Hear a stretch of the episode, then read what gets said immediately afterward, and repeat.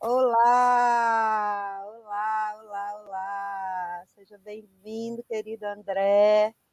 Seja olá. bem-vindo a essa live de hoje.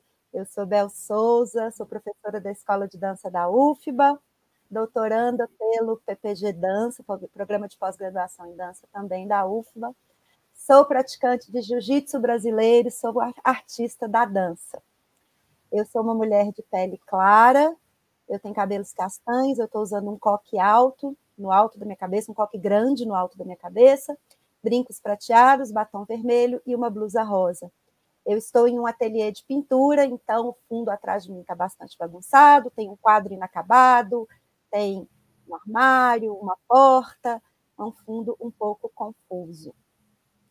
E é com muita alegria que eu dou as boas-vindas hoje a todos, todas, todes, principalmente ao nosso querido convidado super especial, André Sartori. Mas antes de apresentar o convidado, eu só vou falar um pouquinho do nosso projeto, é o projeto Duelos e Duetos, Marcialidades na Dança, é um projeto da UFBA, e nesse projeto a gente vem refletir sobre as relações entre artes marciais e danças, e dança. Então, a gente tem diversas atividades, né, lives, oficinas que vão ser é, oferecidas. Eu convido a todos a ficarem ligados no Instagram, nos nossos Instagrams pessoais e no Instagram da Escola de Dança da UFBA também, para seguir a programação. Então, agora, né, vou apresentar o convidado para eu poder parar de falar, porque né, a palavra hoje é dele, André Sartori, nosso querido artista, filósofo, teve até 2020 contratado como professor da Faculdade de Artes do Paraná, doutor em Artes da Cena pela Unicamp, mestre em teatro pela UDESC e praticante de Karatê do o espaço é seu, querido, seja muito bem-vindo. Muito boa noite, obrigado, Bel, muito, muito obrigado.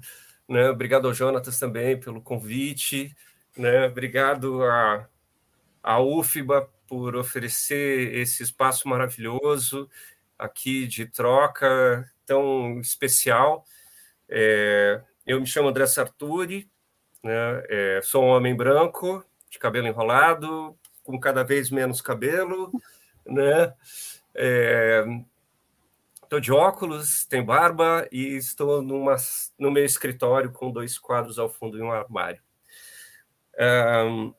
Me sinto muito honrado em estar aqui, é, é, sabendo que tanto pessoas, é, na verdade, pessoas do Brasil inteiro vão poder nos ver e de fora, né? Convidei muitas pessoas, convidei muitos alunos e espero que a gente possa compartilhar essas experiências juntos aqui é, nessa trajetória.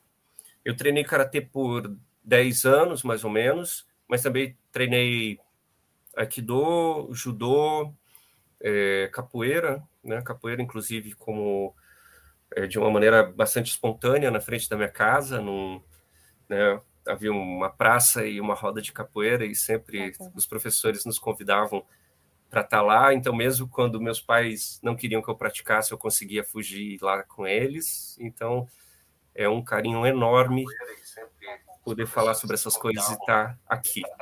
E é isso. Bacana, que bacana. É, é legal você já ter entrado falando dessa relação com a capoeira, porque é, as, a gente, quando a gente pensa em marcialidades, em artes marciais, é toda uma cultura, não é só a prática corporal. Né? Então, essa coisa de chegar na praça e ser convidado pelo professor e juntar, e se juntar à roda, já é parte né, de toda uma cultura que cerca aquela prática. Então, eu queria já então começar, já que você já puxou o assunto, queria te pedir para falar um pouco né, de como é que, que, que chega para você essa prática né, é, é, do karatê e dessas outras artes, né, como que você se insere nesses, nesses meios e como que você traz isso para a dança, como que Isso te desperta, como te desperta esse olhar de trazer para a dança, para o teatro, para a performance, para as artes do corpo, em geral. Sim. Bom, Bel, é, acho que a primeira, primeira coisa assim, o contato com arte marcial surge na minha vida desde muito pequeno. Com quatro anos eu começo a fazer judô, né, bem pequeno, e eu amava, eu amava, né, era uma prática que eu que eu gostava muito. E depois eu mudei de escola, não podia mais fazer porque a escola não dava mais para fazer. E aí eis que tem na frente de casa, né, uma praça e todo sábado tinha roda, né? E mas e tinha os treinos durante a semana à noite, só que minha mãe tinha medo de, né, de eu ir à noite, era muito pequeno para ir sozinho à noite. Ela, minha mãe é enfermeira, trabalhava com é, trabalhava em hospital, né? Tinha que às vezes fazer plantão, não podia estar com a gente lá, então era difícil, né? Então podia estar com o meu com o meu mestre periquito, querido mestre periquito, né? É, e eu tive o meu primeiro contato com capoeira regional, né? Que era o que era mais comum aqui no Paraná. O, a capoeira regional é mais, mais muito mais difundida, né? É, e enfim, tive esse contato. Depois dos 13 anos, aconteceu uma coincidência. Eu comecei a fazer teatro e a fazer karatê na, me, na, né, na, mesma época. Minha irmã fazia balé numa academia do sensei uhum. Gilberto Guettner, que é o Instituto Bodhidharma. E ela fazia balé. E ele e eu então fui lá começar a fazer artes marciais porque minha irmã já fazia, porque eu queria praticar alguma coisa e comecei a praticar, né? Só que a gente já tinha, tinha grupos de dança, né? Como tinha, tinha cultura com dança, é, a gente acabava se envolvendo no, nos projetos que às vezes a academia tinha com dança, com hip hop, com outras coisas. Eu também fazia num outro lugar, fazia dança de salão, então fui me envolvendo bastante com isso. Ao mesmo tempo fazia aulas de teatro. Hum. Ah, aí eu entro na faculdade, né? E quando eu entro na faculdade, aqui na, na eu fiz na Pontifícia Universidade Católica, aqui do Paraná, tem um grupo chamado Grupo de Teatro Tá Na Hora. E existe a, a nossa preparadora corporal, né? É, se chama Mônica Infante. Ela é professora faixa preta de Aikido, né? Trabalha com contato e com técnica de Alexander. Então, nesse momento, de uma certa forma, a arte marcial começa a me puxar para o campo da dança. Né? Eu começo a investigar isso mais, começa a me interessar um pouco mais. Né? Eu estava muito mais como uma pessoa do teatro até esse momento. Né? Aí eu começo a cada vez mais sentir que o meu lugar, assim, há uma experiência com o texto, com o palco, mas que não mas que parece que não era completa, né? O campo, o, o, corpo me chamava a fazer coisas, sabe, né? Então nesse nesse processo de, de fazer coisas, de, de ir para o corpo, né? Eu começo cada vez a investigar mais isso. Vou para Florianópolis, começo meu mestrado ainda dentro do campo do teatro, teatro educação. Lá eu pesquisava outra coisa, que é o jogo de RPG, a relação entre o jogo de, de RPG e educação né, improvisação, então tem uma praia com, com improvisação, mas eu monto um espetáculo sobre Nijinsky, né, porque eu trabalhei dois anos em um CAPS com autistas, com psicóticos, e eu queria desenvolver um trabalho que fosse mais puxado para dança, mas que pudesse falar dessa experiência de loucura, né? Então eu fui trabalhar com, com esse espetáculo, montei esse espetáculo, é um espetáculo que a gente fazia na rua, então começo a estudar um pouco essa relação da rua, e eu vejo que muitos elementos das artes marciais elas estão presentes não só no, no, meu corpo, na técnica, na junção do balé clássico, em que eu então eu começo a praticar é, periodicamente, mas nesse corpo que vai, vai dialogando entre essa rigidez da arte marcial e a, e a leveza da dança, né? Essa transição, essa maleabilidade, né? Entre um corpo rígido e um corpo mais é, com mais mobilidade, né?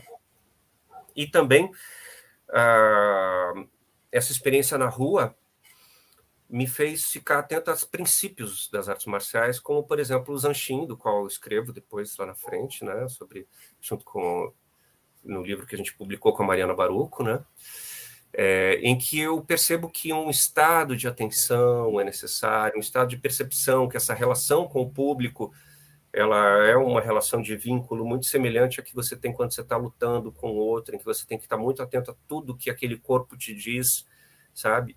A fazer uma leitura corporal desse outro corpo, né? Não só, não só, é, não basta só você ter técnica, uhum. né? Não basta só você ter técnica, mas você precisa, antes de tudo, perceber outros elementos, né? É, a gente conversou sobre isso na última live, eu e o Jonathan. Vocês conversaram sobre de, isso? Desse estado de presença. Que, uhum. que é um lugar onde as duas se encontram de uma maneira muito forte. Dança e artes marciais, assim, é um ponto de convergência. É esse estado de presença, né? É, e ele é um estado de presença, é um estado de presença que exige um estado de relaxamento em atenção. Né? Uma das metáforas do Zanchin é o gato, por exemplo, hum. né? O gato, o gato está lá, deitadão, nananã, você cutuca ele, pá, né? Ele, ele responde, né? Mas ele responde não com tensão, ele responde com atenção, né? É um corpo que está ali muito vivo. Enfim, aí fiz esse processo, né? Aí começo a investigar cada vez mais essa relação com a rua também, com a improvisação, com a composição em tempo real, né? E aí eu vou para Campinas para fazer o doutorado. E aí eu começo a pesquisar com a Holly Cavrell, né, a, a relação entre dança moderna, dança contemporânea, espaço urbano. Ela tem né, a, a companhia mini público, né, tem todo um trabalho com a rua. Ao mesmo tempo, eu tenho, faço uma disciplina de arte marcial para dança com a Mariana Baruco. Né, conheço, então, o trabalho dela.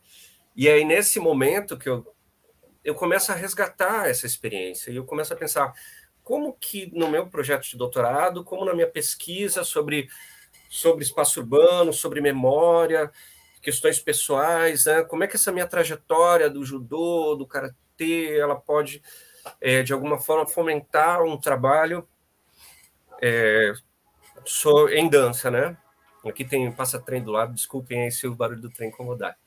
Né? Ah, que lindo! Me lembro quando eu era criança, eu morava perto da linha de trem também. É, Aí agora eu fui lá longe, fui lá atrás. É. Mas enfim.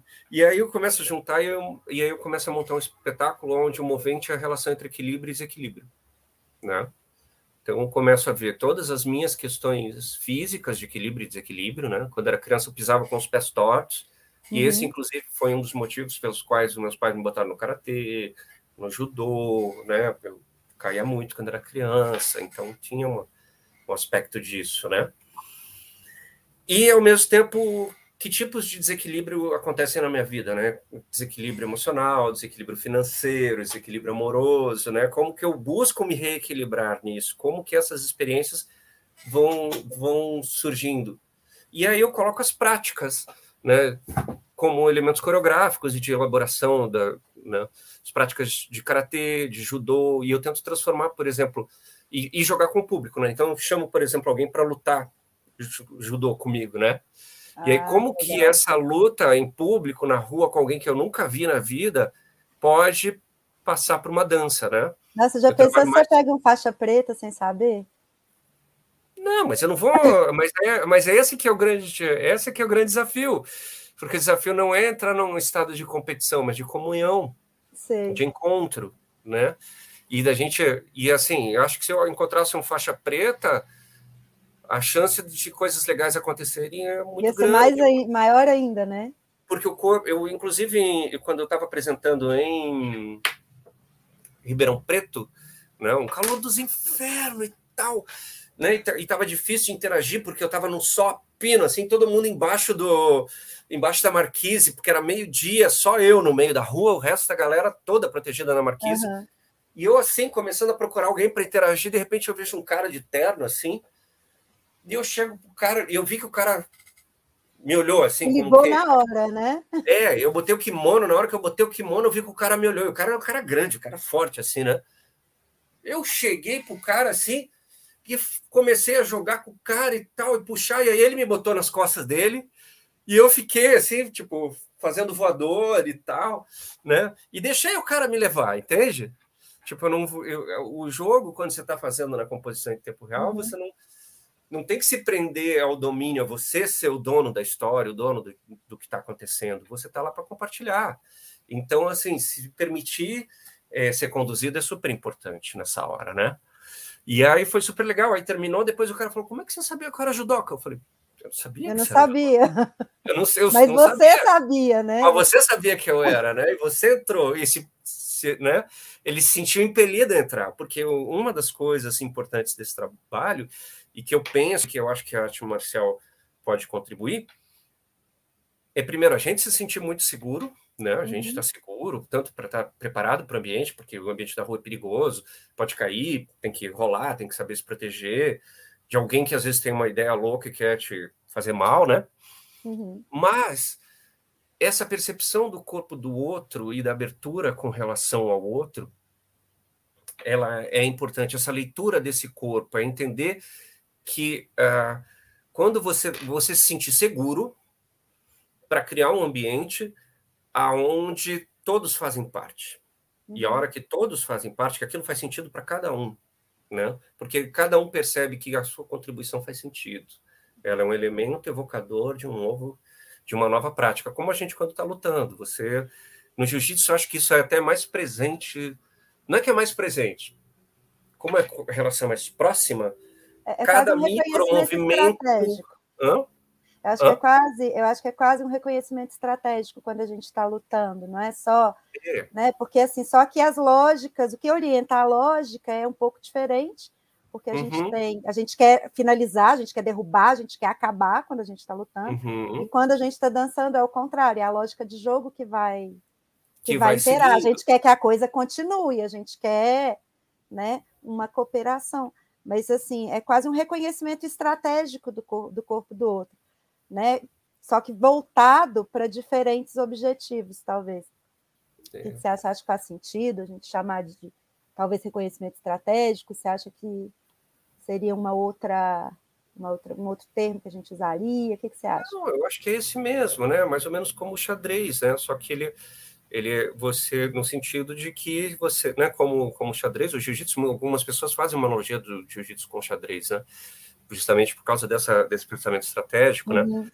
Mas é no sentido de que você vai entrando no fluxo, percebendo se ele for para cá, eu faço isso, se ele for para cá, eu faço isso, né?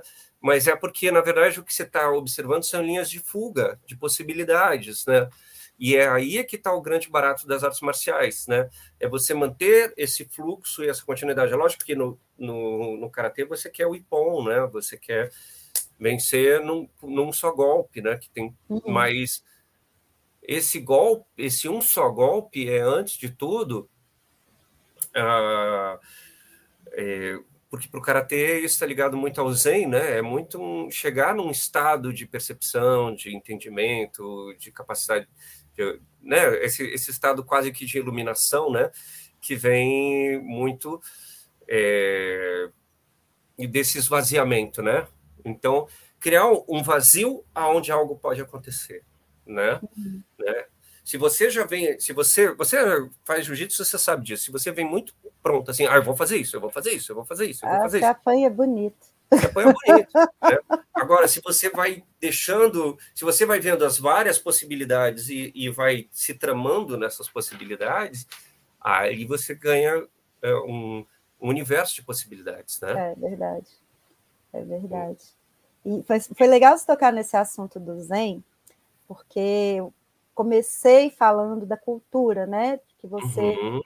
se insere numa cultura da capoeira, né? Uhum. E aí é a mesma coisa com as outras artes marciais, né? Tem toda uma cultura que envolve aquela prática, tem princípios filosóficos, princípios éticos, princípios de uhum. conduta que envolvem, né, as práticas. E aí a gente, como é que você traz isso? Como é que você trabalha isso é, é para a dança, na dança, principalmente assim no seu processo pedagógico, já que você é professor também?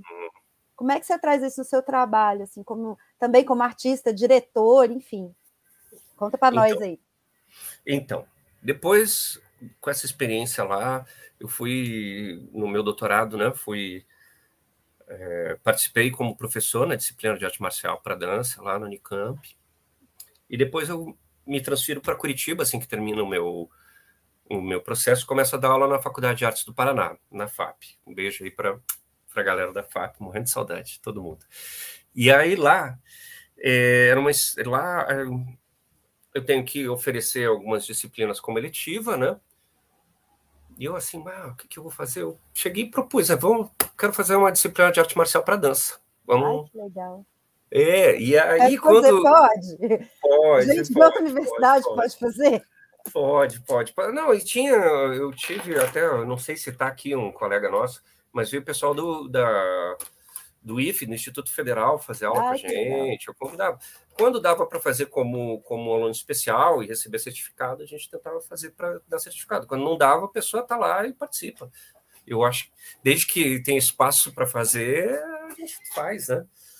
E aí, e quando tiver, ela tá mais do que convidada, né? Você sabe que você agora é da família, né? Então, tamo junto. E aí eu começo a ter uma preocupação de trazer isso para o campo da dança, né, de trabalhar essa questão das artes marciais para dança, mas inserido dentro de uma cultura. Eu pensei, bom, há uma necessidade aqui que é, primeiro, há, há um, existem muitos clichês dentro do campo da dança com relação ao que é a cultura oriental, de maneira geral, como um todo, né? Quando vocês, eu tive a oportunidade de estudar com a Holly, né, de trabalhar com história da dança e da, da, trabalhar na disciplina de história da dança no Unicamp junto com a Holly, e a gente via muito, por exemplo, o trabalho da Ruth Sandenis e de como é, essa, essas inserções dos elementos orientais eram colocados às vezes de uma maneira muito estereotipada que uhum. inclusive foi um dos motivos que fez a Martha Graham e a, e a Doris Humphrey saírem fora, Saíram. né? né? Saíram fora um pouco por causa disso, né? O Louis Horst, né? Também chegou lá e ó, vaza, né? E aí, é, essa necessidade de olhar para essa cultura e olhar isso de uma maneira. Né, a gente começa a cada vez mais pensar, é, cada vez mais a, a noção do, pensamento decolonial começa a aparecer como uma necessidade dentro da universidade, né? Assim como a gente olha para a nossa cultura brasileira, por exemplo, a cultura da capoeira, e precisa decolonizar, né? Eu, dentro das minhas leituras, a partir de Homi Baba e do Eduardo Said, né, e de pensar essa ideia de orientalismo também como um pensamento colonial, me veio a, sentir a seguinte necessidade. Bom, eu vejo esses alunos colocando elementos de práticas orientais, de aikido, de karatê, de judô, de yoga, tudo de qualquer jeito, né, nos seus trabalhos. E eu vejo que há uma necessidade da gente começar a olhar isso a partir dos princípios. Uhum. Então vamos olhar durante um semestre essa ideia de oriental e orientalismo. Depois disso, vamos pensar como é que esses elementos começam a entrar lá na cultura indiana, né? pensando que a, a Índia é para o Ocidente, é para o Oriente, mais ou menos, ou para esse lado do mundo, mais ou menos o que a Grécia é para é para a gente, né? Uhum. Hoje, hoje não existe mais essa divisão, mas durante muito tempo ela foi e pensar como um centro irradiador. Então vamos pensar no yoga, na relação é, do yoga com as artes marciais. Aí eu começo a estudar eu começo a fazer o caminho da volta, né? Tá, o karatê, eu, a minha referência é o karatê, a principal. De onde o karatê veio? Ah, vem de uma tradição das artes marciais chinesas, né, que vão ter relação com o budismo, com o Bodhidharma no, no mosteiro de Shaolin. Bom, mas onde que Bodhidharma veio? Bom, veio da Índia. O que, que ele estudava? Bom, ele estudava Kalaripayato ou Vajrayamurti. Então, aí, opa, então o que, que é o Kalaripayato? Aí eu começo a fazer essa caminhada de explicar os princípios, os princípios do Kalaripayattu, os princípios do yoga, né? falar um pouquinho dessas referências, depois falar é, da cultura, é, especialmente do Zen do Tao, né? dessas, desses dois grandes, dessas duas grandes vertentes do budismo. Né? Depois a gente olha para as práticas japonesas, né? especificamente, porque é com, eu tenho um pouco mais de referência no corpo, né? tenho também de prática de yoga. Hoje, inclusive, eu tenho, venho fazendo formação em yoga, né?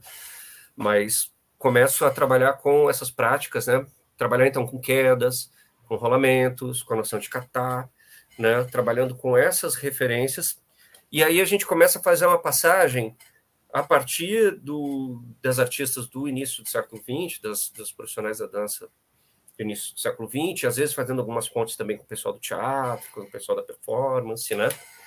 É, como Grotowski, como, uhum. como Eugênio Barba, né? Peter Brook, mas dentro dos principais autores da dança, principalmente como a maioria do público é da dança, né? Então vamos ver como é que como é que esses elementos vão entrar. Entra um pouco na Isadora? Um pouco, né? Primeiro, assim, como é que isso se dá, essa colonização, né? Essa uhum. ocupação uhum. dessa, desses, dessas pessoas que vêm da Europa, vem da Europa, vem da Ásia para a Europa, para a América, né, para a América como um todo, né? É, vamos entender que tipo de imagem que se construiu dessas pessoas, né? Então, de que jeito também que essa informação é passada, né? Muitas vezes de uma maneira, às vezes, um pouco, é, um pouco estereotipada, né? Às vezes um pouco é, há, um, há, um, conflito entre o que a comunidade pensa e o que quem vem de fora e aprende pensa, né? Então, como que essas comunidades começam a influenciar é, é, e pressionar de alguma forma a cultura é, do Ocidente, né? E influenciar essa cultura do, do, Ocidente. Então, você vai ver, por exemplo, que tem muita colônia chinesa e japonesa no, na costa oeste dos Estados Unidos, né? Sim coincidentemente, você vai ver que a Ruth Sandenis vai começar a olhar para isso, uhum. achar isso interessante. Ela vai, dar, vai fazer uns movimentos meio de turista, passear, pela, fazer um tour pela Ásia, e vai trazer isso e vai montar é, um monte de espetáculos a partir desses fragmentos. Né? Uhum. Isso, mas, mas isso já está lá. E aí, quando. Claro, a Doris Humphrey e a Isadora, que já tem uma vivência maior e conseguem pensar isso de uma outra maneira, vão falar, não, vamos pensar a partir dos centros, é, dos centros do corpo, né? É, é, claro que a, a, Marta não falava muito disso, mas a Holly, a Holly foi aluna direta da Marta, né? Ela falava muito que a Marta falava sobre meridianos, sobre, sobre chakras, falava sobre isso, mas mais no círculo interno, né? Uhum. Que ela se interessava por isso, né? Uhum e que às vezes até sofria algum tipo de zombaria por causa disso, né? Na época dela, né? Uhum. Aí você vai ver um pouco mais para frente como que o Mercy Cunningham e o John Cage vão pegar os conceitos do Zen, né? E aí a gente está falando de um movimento na história, por exemplo, do pós Segunda Guerra Mundial, né? Onde né, uma grande parte do, da população norte-americana, dos soldados foram para os Estados foram dos Estados Unidos para para o Japão, acabaram tendo contato com muito da cultura lá, acabam trazendo, disseminando dentro de uma nova visão. E aí, como que isso influencia o pensamento do John Cage, né, com o Zen, e o Tao com o I Ching, por exemplo, para o hum. Cunningham, né? E aí, depois a gente observa um pouco nas aulas mesmo, pratica um pouco também de contato improvisação, estuda o trabalho de Steve Paxton, estuda as relações, as entrevistas que o Paxton dá sobre Aikido, como que eles como eles praticam. Quando a gente tem possibilidade, a gente chama mestre de Aikido para dar aula também para gente, né? Assim como de Judô também, eu chamo professores. Uhum. Eu não fico só na, na minha própria prática, né? Eu convido os especialistas, né? E aí a gente faz vivências dessas práticas e depois uma última fase é trabalhar com improvisação e composição, né? Uhum. Que aí é tentar uhum. montar. É uma disciplina super densa, a gente uhum. trabalha muito. É, bastante. Né? Às bastante. vezes fica bem apertado para a gente conseguir. Bastante. Se tiver muito feriado, já complica. Mas... sempre, os feriados sempre acabam com a gente, né? A gente faz planejamento tudo certinho. É. Os alunos vão xingar a gente horrores agora. É. Não, o feriado é bom! Mas a gente faz planejamento todo resto, de repente. O feriado para professor é ruim, cara. É. com certeza. E, e, assim, você, né, você falou da, da densidade do, né, dessa disciplina, eu acho interessante como você parte dos pensadores de dança e dos fazedores de dança, né, dos artistas uhum. de dança, para identificar e, e, e, trabalhar esses princípios das artes marciais, né? Que também é um, uma outra possibilidade de caminho, ao invés de você ir buscar especificamente na arte marcial e se focar no princípio específico daquela arte, né? Você vai no, no você traz um protagonismo, na verdade, para a dança nessa uhum. proposição, né? E aí, quando a gente fala de protagonismo, quando você fala de estudos decoloniais, né, uhum. protagonismo é uma palavra que se aproxima muito de estudos decoloniais, que é justamente você é, trazer né, a, a luz, né, mostrar o protagonismo de culturas que são que foram tradicionalmente apropriadas. Uhum. Né? A gente vê uma coisa, uma apropriação muito forte no cinema das artes marciais japonesas, e aí criou um imaginário estereotipado do que, que é o uhum. artista marcial e o que, que são os movimentos marciais também. Uhum. A gente tem várias formas de apropriação cultural ao longo dos, dos séculos. Então é muito bacana você, eu acho muito coerente essa proposta. Já que vou usar estudos decoloniais, eu vou pegar o protagonismo da dança e estou dando aula de dança, uhum. né? Não teria problema nenhum o protagonismo ser das artes marciais, desde que fosse a proposta. Né? Uhum. Mas é, é, muito coerente você trazer esse protagonismo. E aí, antes de, de eu vou te pedir para falar um pouco mais dos estudos decoloniais, para aprofundar um pouquinho mais, mas antes disso, tem uma pergunta que eu acho que se relaciona aqui, né? Já que a gente está falando de decolonialidade, já que a gente está falando de estereótipos, o Gustavo Leal, os Gustavo, já começou saudando a gente aqui. É, ele está perguntando sobre essas relações de estranhamento e até um certo receio. Ah, colocou aqui, né? Não preciso ler a pergunta. Uhum. Desculpa. Então, ele colocou uma pergunta que eu acho que pode entrar aí nesse caldo que a gente está conversando. Tá. Então, né, ele pergunta se, primeiro, de onde eu sou nascido, né? Eu sou nascido é, na cidade de Umarama, no oeste do Paraná. É, meu pai é de família daqui do Paraná mesmo, de colônia de ascendência italiana, né? E a minha mãe é de Blumenau, né? E eles se casaram, e foram morar em Morão, meu pai era pastor evangélico na época, né? foram, foram para o interior do estado é, e depois romperam com isso, né, e voltaram para Curitiba, e aí eu sou criado desde pequeno em Curitiba, né, é, eu acho que há uma relação de estranhamento, ou pelo menos houve durante algum tempo, né, eu digo mais ali dentro da década de 80, dentro da década de 90, né, você ver assim, ainda havia um, um, certo estranhamento, mas como eu sou um cara que vê, via a capoeira desde pequeno e estava assim no meu bairro, na minha rua, é, eu acho que ali não havia tanta tanto estranhamento. Estou falando assim de uma coisa de comunidade, né?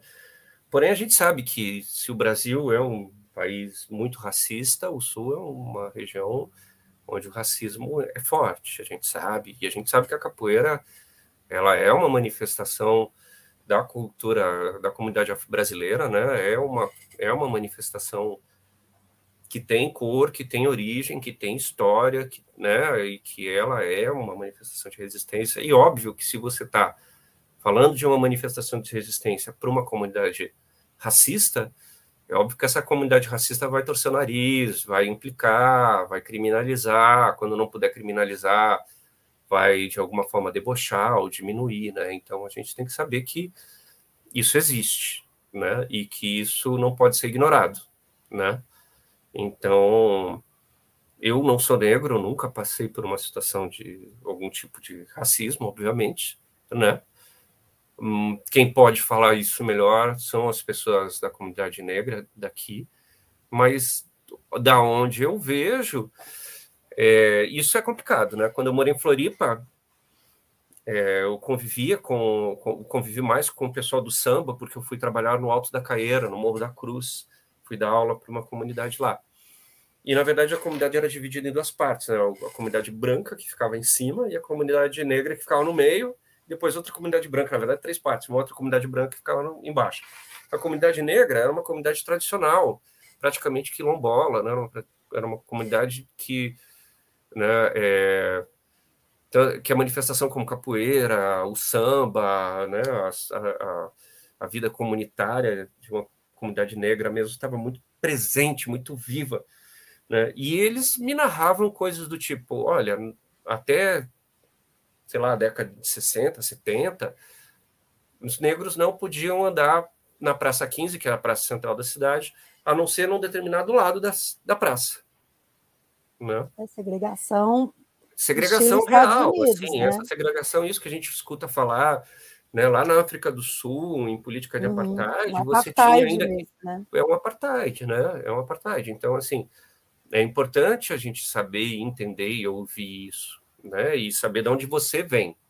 Entender uhum. que eu, como pessoa branca, lógico que tenho. É, nunca vou ter essa total experiência para dar uma resposta tão qualificada quanto a pergunta foi feita. Né? Eu gostaria de né? Eu gostaria que ninguém precisasse responder que sofre racismo, né? Mas uma vez que o racismo existe, né? É, uhum. Acho que as pessoas mais qualificadas são as que passam por isso, né? Infelizmente, né? Sim, sim. Enfim, não sei se te responde. E os é, não, com certeza. E acho que aí eh, fica mais coerente ainda trazer as perspectivas decoloniais né, uhum. para estudar marcialidades.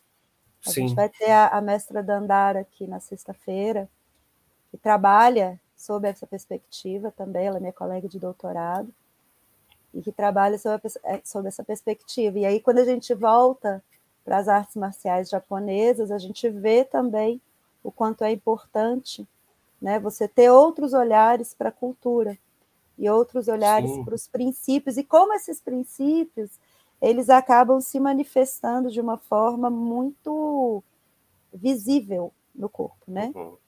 Como que é muito reconhecível, como aconteceu com o, o judoca que, que te viu improvisando e te viu vestindo kimono e imediatamente, né, reconheceu, né? Essas, essas chaves de reconhecimento, né? Elas são muito mais, elas vêm muito mais de toda uma cultura que cerca a prática do que da prática em si. Né? Como uhum. da dança também. A gente uhum. também se reconhece, né? se reconhece muito. É, deixa eu ver se acho que tinha mais uma pergunta aqui, mas eu acho que aí a gente volta um pouquinho lá para o início da sua fala. Você falou de equilíbrio e desequilíbrio. E aí eu queria te pedir para. É, é até um comentário do Jonathan né? Que Sim. a questão de equilíbrio e desequilíbrio é muito cara, tanto para a dança, né, quanto para as artes marciais. E aí eu queria te pedir para falar um pouco dessas habilidades, capacidades motoras, o que, que você identifica de, de utilização de princípios assim de artes marciais para a dança. Como é que você trabalha, o que, que você identifica de, de importante, de convergência, divergência, enfim. Só jogar aí na roda. Então, bom, o equilíbrio e o desequilíbrio é uma questão muito presente, né? É é o tema central, por exemplo, da Doris Humphrey, né? Com, com quedas e recuperações, né? Da dança moderna, né? Eu acho que um, um trabalho importante de todo o artista contemporâneo é olhar os seus antecessores, né? E tentar responder, né? Parece arte é, tentar responder as perguntas que os modernos começaram e tentar dar um passo à frente, né?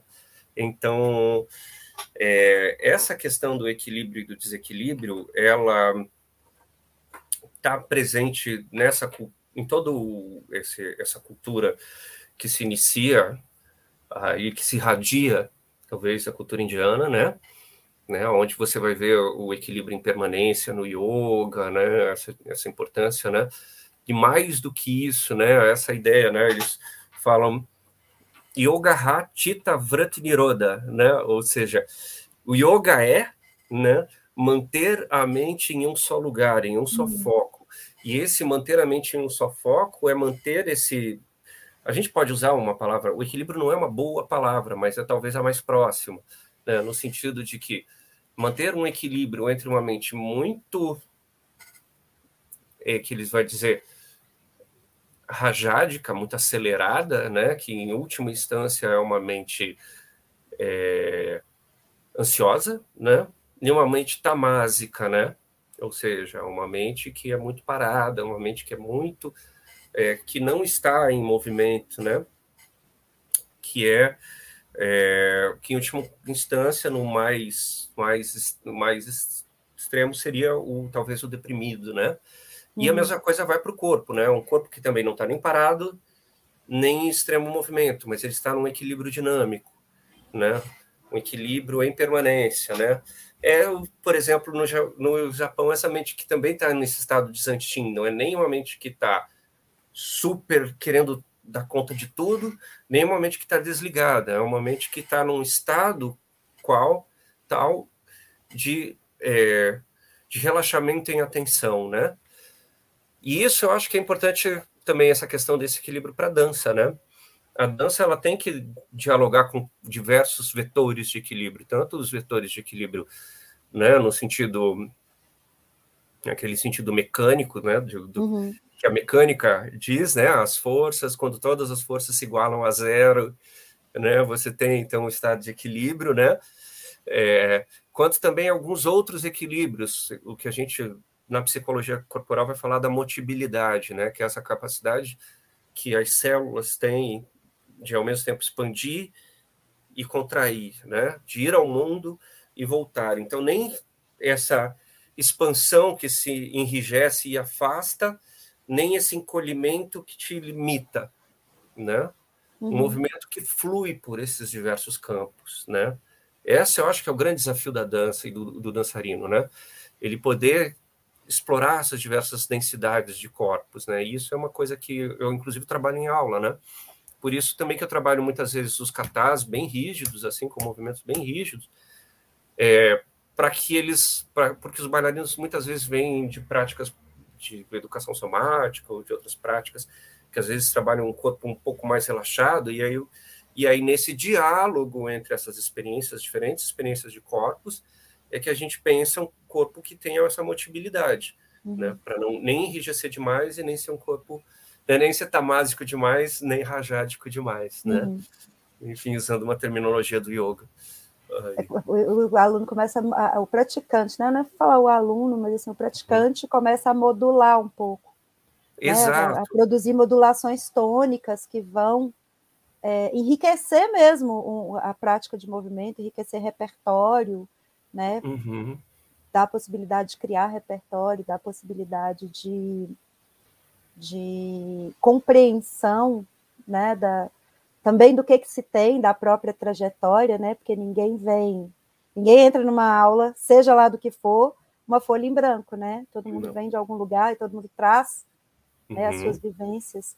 Então é importante, uhum. às vezes pela pela prática né, uma prática nova ou uma prática do outro, você consegue compreender também né, onde é que estão as suas, as suas próprias. Onde é que está a sua própria trajetória, onde é que estão. O que, que você está trazendo. Né? Uhum. É acessar aí, isso, né? Exato, exato.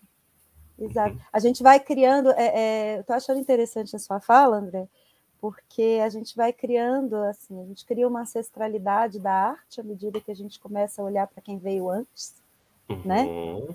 E aí a gente começa a olhar também para o que que se fez, o que que a gente fez. E como uhum. que as, né, que marcadores de movimento, que marcadores de entendimento corporal a gente tem, né, a partir dessa nossa trajetória também. E aí quando eu falo em ancestralidade, assim, tem uma coisa muito presente nas artes marciais japonesas, que é uma hierarquia. Uhum. Né? Que seria, entre aspas, uma ancestralidade que não está unida por laços de sangue, mas está unida por práticas. Então, quem veio antes, o mais graduado é quem veio antes. Uhum. Né?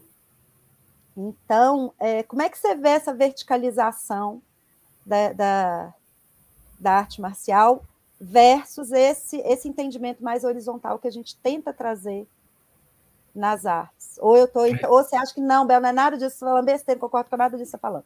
Não, eu ser. acho que isso existe, né? Eu acho que daí entra até em um tipo de percepção, por exemplo, sobre o que é criatividade para o Ocidente e o que é criatividade para o Oriente, vamos dizer assim, né? tem, inclusive, tem uma exposição aqui no Museu Oscar Niemeyer sobre arte, é, arte oriental, né? Então, tem lá é, esculturas desde, sei lá, alguns séculos antes de Cristo até coisas recentes, contemporâneas, né? E uma das coisas que eles vão falar na, numa das explicações era falar sobre a cópia, né? E sobre a importância uhum. de você repetir e aprender a partir de uma tradição em que você ah, vê, imita, repete, vê, imita, repete. No, no karatê a gente tem muito isso, né? Que, é, que são os katas, né? Então, há uma noção de arte muito como acabamento, como precisão, e que isso leva muito tempo. Daí também essa relação com a hierarquia. Né? Há, uma, há uma ideia muito disseminada né? de que uh, os mais velhos acabam sendo muito mais respeitados porque uhum. repetiram muito mais do que um jovem, né? e por isso conhecem mais detalhes daquela mesma coisa. Né? Uhum. Então, muito mais do que uma hierarquia. Claro que há uma rigidez de hierarquia que às vezes é complicada, né? A gente pode discutir isso também no campo de gênero, né? Que uhum. também é complicado uhum. dentro do campo de gênero, uhum. né? Então, que às vezes pode ser enrijecedor, né? Então, se isso não for olhado de maneira crítica, né? Então, a gente tem que olhar isso de maneira crítica, mas, mais, mas a gente tem que aprender também com o que tem de interessante, né?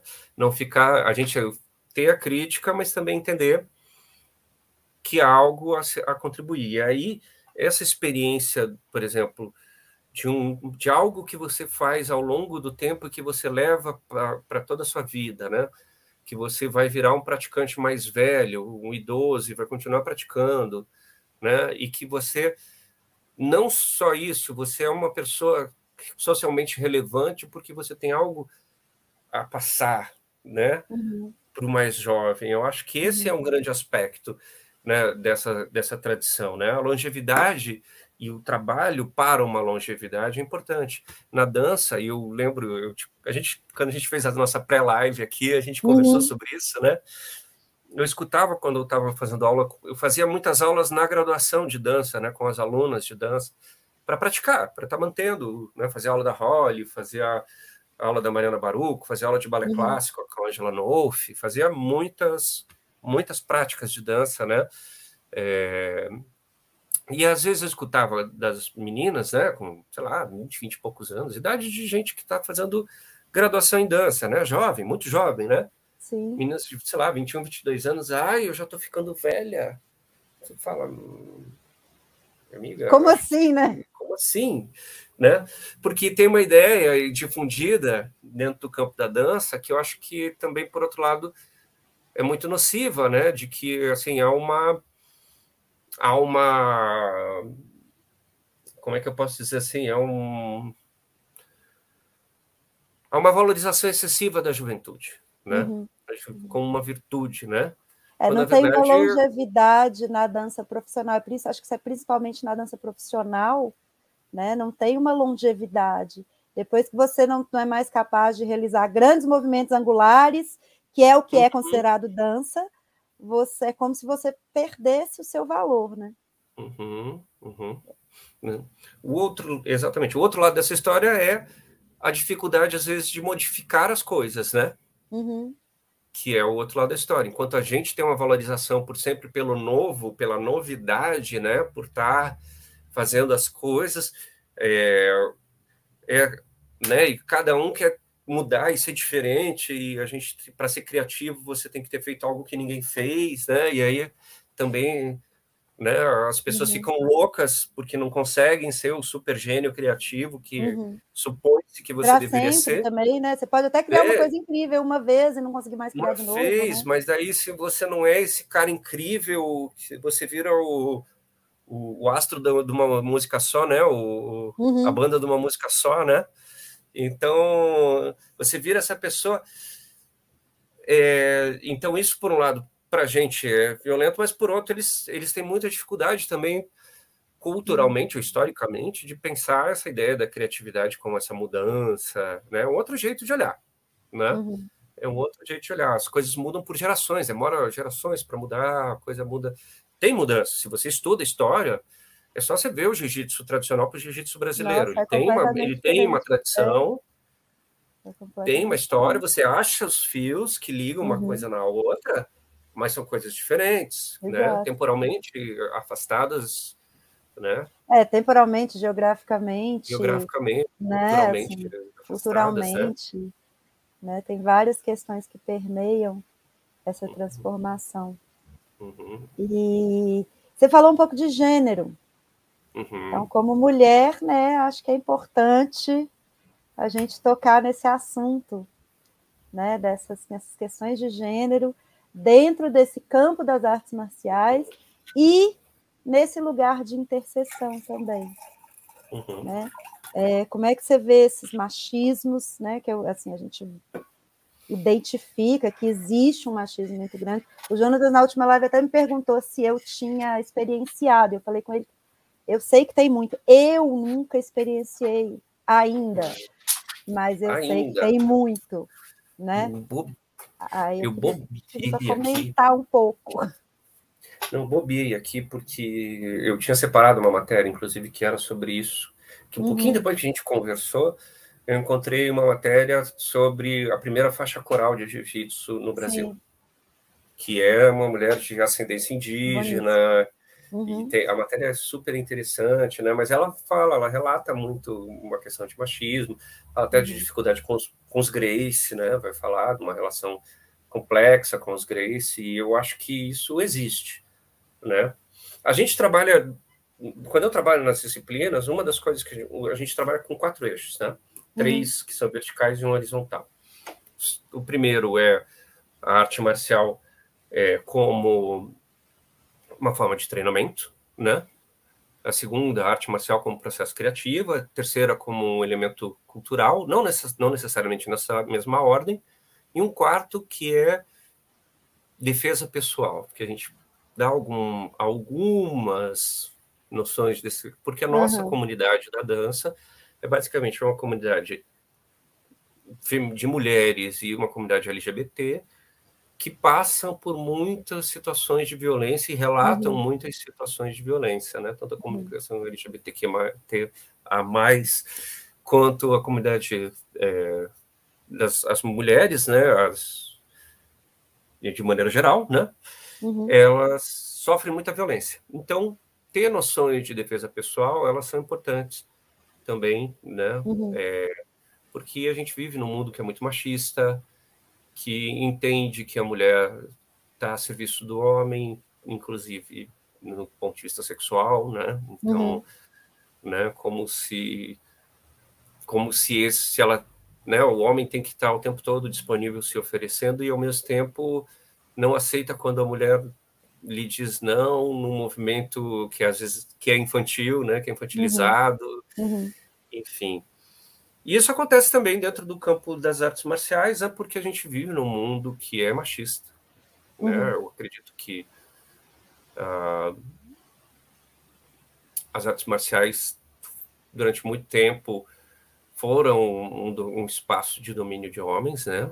Uma, um ambiente de homens. Às vezes acho que tem alguns aspectos meio tóxicos nesse ambiente, então isso Uhum. tem que ser discutido, tem que ser Uhum. trabalhado, Uhum. né?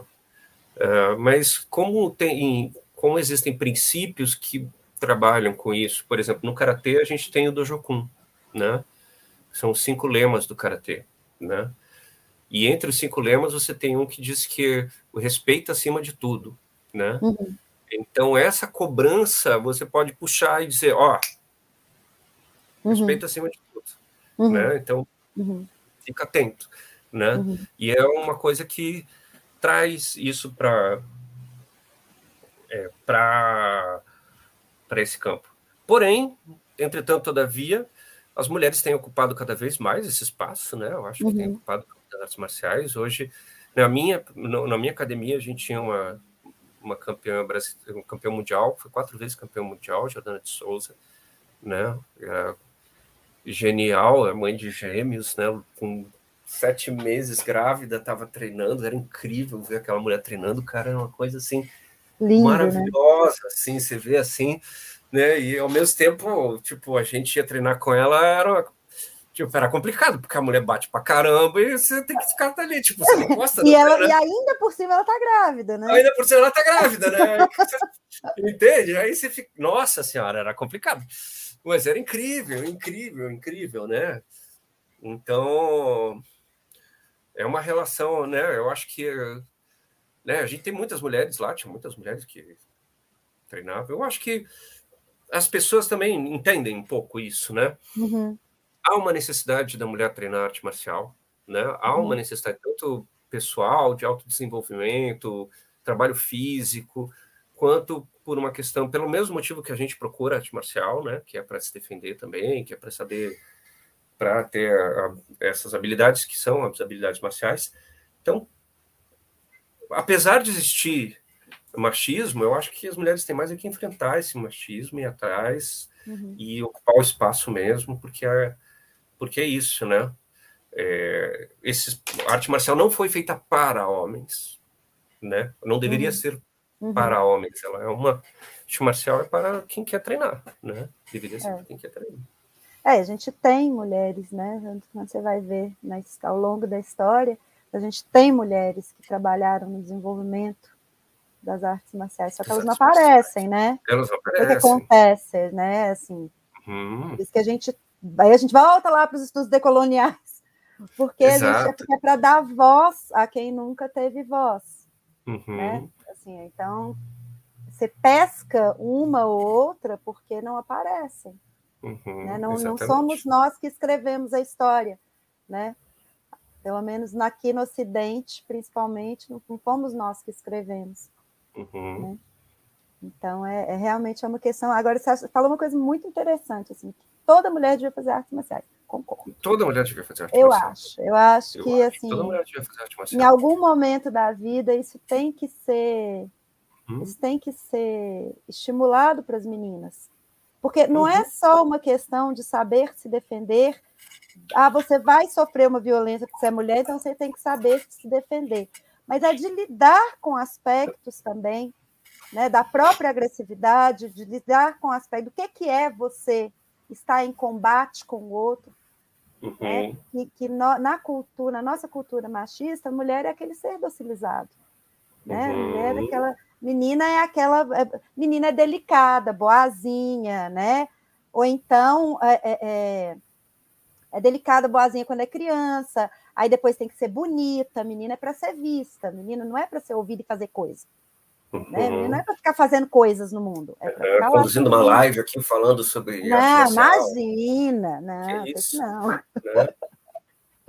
Mas então eu acho que, que é importante também é, para as mulheres entenderem que o combate também faz parte da vida. Né? A gente entra em combate, não, não, é, não é uma coisa feia. Né? Você uhum. entrar em, em embates, você entrar em combate com o outro não é uma coisa feia, né? Acontece. Mas é importante você saber como entrar, é importante você saber que tipo de postura você assume. Né? É importante você saber também que há muitos momentos que você pode evitar completamente qualquer tipo de embate. Uhum. Né? Que existem esses momentos também. O combate existe, às vezes ele é necessário, mas às vezes também ele não é necessário. Para identificar isso, você precisa conhecer também. Então, achei muito legal você, você tocar nesse assunto. Assim. A gente já está com uma hora que passou muito rápido. Ninguém merece. É. Aí. Eu... Diga, diga, diga, diga. Não, eu sei que você trouxe algumas coisas para mostrar para gente. Ah, eu trouxe, eu trouxe. Só antes de mostrar, eu queria só fazer uma parte no que você falou. Uhum. Dizer que tem um paradigma na dança da imagem da mulher na dança também, né? Especialmente sim, do sim. que vem do balé clássico, que é de uma mulher frágil, é, de uma mulher que precisa ser sustentada, que precisa sempre de um cara que está ali segurando, porque ela está nas pontas, ela pode cair a qualquer momento. Como, é, né? Isso não é só uma questão estética, né? Tem um discurso nisso, né? E aí é importante a gente entender qual é o discurso que está ali implícito e por que que uhum. no campo das artes marciais é importante a gente pensar um outro tipo de corpo feminino, né? Outro tipo de corpo de mulher, uhum. que é de uma mulher que se sustenta, se defende, que é firme, né? E aí eu acho que até a, o, a, o trabalho da Carol aqui, que eu queria mostrar para vocês, uhum. é, ele pode ilustrar um pouco isso, né, de como, é um, como, como esses elementos podem entrar e trazer um pouco um outro ideal de mulher, que não nega a feminilidade, ou esse estereótipo de feminilidade como... Uhum. Eu não sei, eu acho que não é que não nega a feminilidade, eu acho que fala por si. Uhum. Eu acho que acho que é melhor do que eu querer palpitar é eu deixar que, que, vocês vejam essa essa mulher dançando e mostrando o próprio corpo e, e ali vocês podem ler que imagem de mulher está presente naquele trabalho, né? Então não sei se, por onde que a gente começa a mostrar, se quem sabe podemos mostrar o trabalho da Carol, né? Vamos mostrar o trabalho da Carol. Né? Isso aqui só antes de começar, antes da play. É, esse trabalho é resultado da disciplina de arte marcial para dança é, de 2020, tá? A Carol montou junto com Carolina Medeiros, né? Ela montou isso junto, acho que com, com alguns com alguém da família dela, com algumas pessoas da família dela que também trabalham com audiovisual, então é uma equipe interessante que trabalhou junto, né? É, esse trabalho depois foi selecionado para ser apresentado no Festival Social de Danças de Barcelona. Ah, bacana. Né? Então, é, uma da, é um resultado assim que transbordou as fronteiras do nosso trabalho e que eu acho bacana poder compartilhar com vocês, tá? Então, por favor, Ana.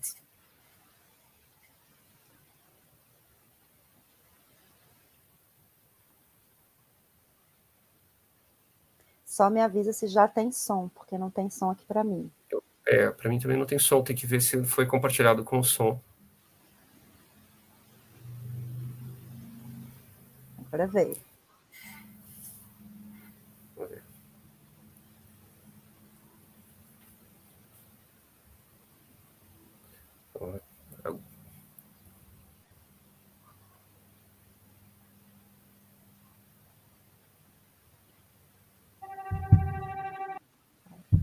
Agora sim. Agora sim, agora sim.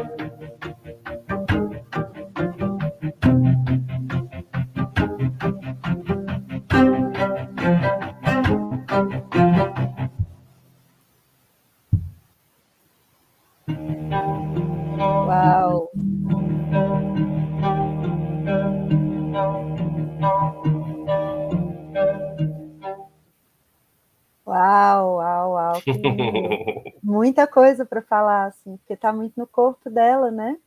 Tá muito muito do dela. que a gente falou aqui. A gente vê para além do código. Porque dá para ver as defesas, dá para ver a hora que ela defende, a hora que ela ataca, dá para ver os códigos de dança que ela traz também, layout. Ela vai, tem uma, tem uma hora lá que ela faz um, um fuetê lindíssimo também, assim, dá para ver os códigos estão aí, mas é, é interessante ver como que ela trabalhou princípios de movimento né, a Uhum. partir da bagagem que ela tem, do que ela traz de proposição.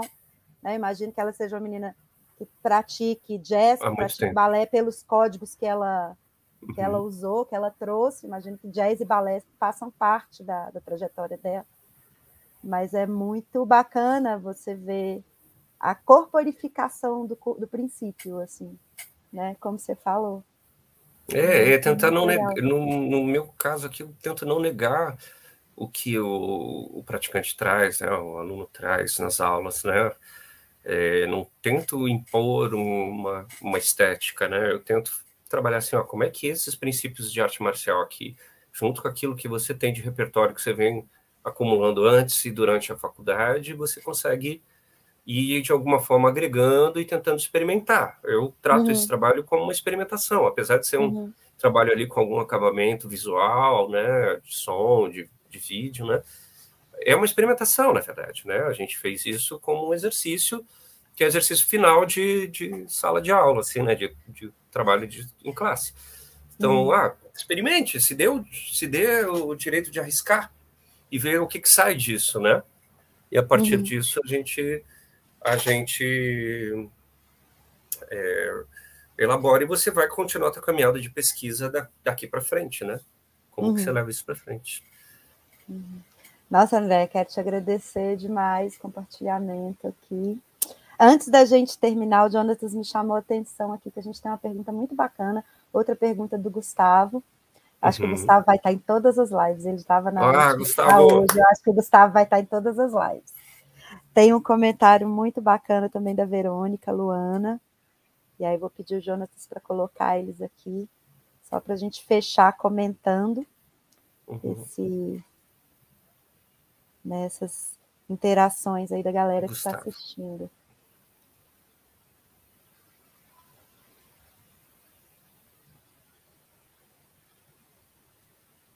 Sim, é, não, não com a arte.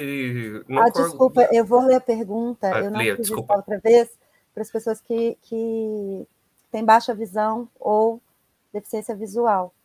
Eu Sim. esqueci, tá? É, Eu André, a esqueci, coleção de arte. Eu esqueci da outra pergunta, a gente ter se ligado. Então, André, a coleção de arte asiática do MON já serviu de inspiração para suas criações em dança marcialidades? Isso é uma pergunta. E aí, a segunda pergunta: em seus processos criativos, você se inspira em outras artes, como artes visuais? É a segunda Sim. pergunta. Sim, é, não, não para a primeira e sim para a segunda. Né? A coleção de arte, arte asiática do MON, não especificamente, mas arte asiática, sim, com certeza. Né? É, a coleção do MON, é, é, eu estimulei os alunos a, conhe- a conhecerem a exposição, assistirem a exposição, mas a gente teve a pandemia também, né, durante o processo, e aí, quando, logo que começou a exposição, a gente teve a pandemia, então ficou muito difícil da gente poder ver, mesmo assim, eu fui ver a exposição, acho que umas três ou quatro vezes, eu adoro a exposição, né, É, e assim, se, se né, professora, se você estiver aqui, se o Jonas vier, vier para cá, Ah, nós vamos fazer pra várias verem. coisas. Nós já É, eu estamos arrumando várias coisas que nós vamos fazer.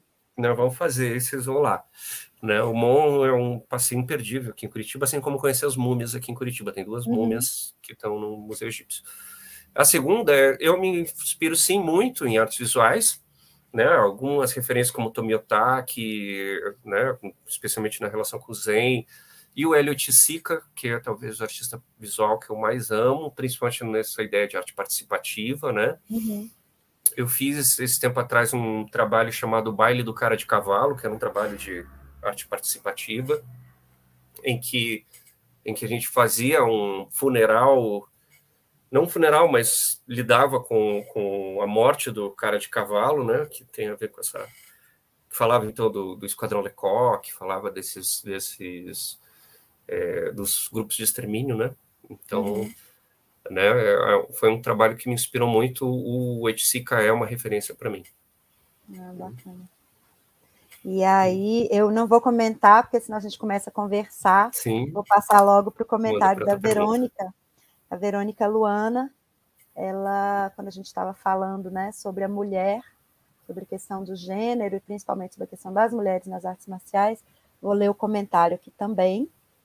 É, fora a objetificação e a sexualização, tem a questão de não ser levada a sério, certo? A incapacidade de lutar bem ou certo, que nem os homens. Ah, cuidado com ela, pega leve, coisas assim que realmente acontecem no treino. Ah, você, no jiu-jitsu, assim, ah, você vai rolar com fulana, você vai rolar com a menina para descansar, por exemplo. Uhum. A gente adora quando falam isso. Nossa, só que daí vem... Sobe, vai, sangue sobe para o olho, assim, a gente adora. Vai, vem, vem que a, a, a, mulher vê que vem um demônio em cima. é, é, isso acontece, mas até o dia que você chegar, até o dia que você pegar a Jordana, aí você vai ver o que é bom para tosse. É só isso que eu digo, né? A hora que ah, vai lutar com mulher é fraco, botava três faixa preta na frente dela, ela botava no bolso. Coisa linda. É incrível, a mulher é maravilhosa, né? Tem um carinho muito profundo por ela. Né? E por toda a equipe do Bodhidharma, né? De maneira geral. Né? Bom, a gente vai ter que encerrar, André. Vamos ter que encerrar. Eu falei Sartre no início, é Sarturi, André Sarturi, falei Sarturi, errado. Isso. Não tem problema, tudo bem. É, eu quero te agradecer demais da conta, falando um mineirês, né? Mineirês. Aí. Eu tenho essa minha história, minha história é com a Bahia, mas eu sou de Minas, estou aqui agora em Minas. Uhum. Então, te agradecer demais a conta. Nossa Senhora, foi muito bom. Assim, muito, muito carinho, muita admiração pelo seu trabalho. Você foi muito, muito generoso no seu compartilhamento aqui com a gente. Então a gente só tem a agradecer.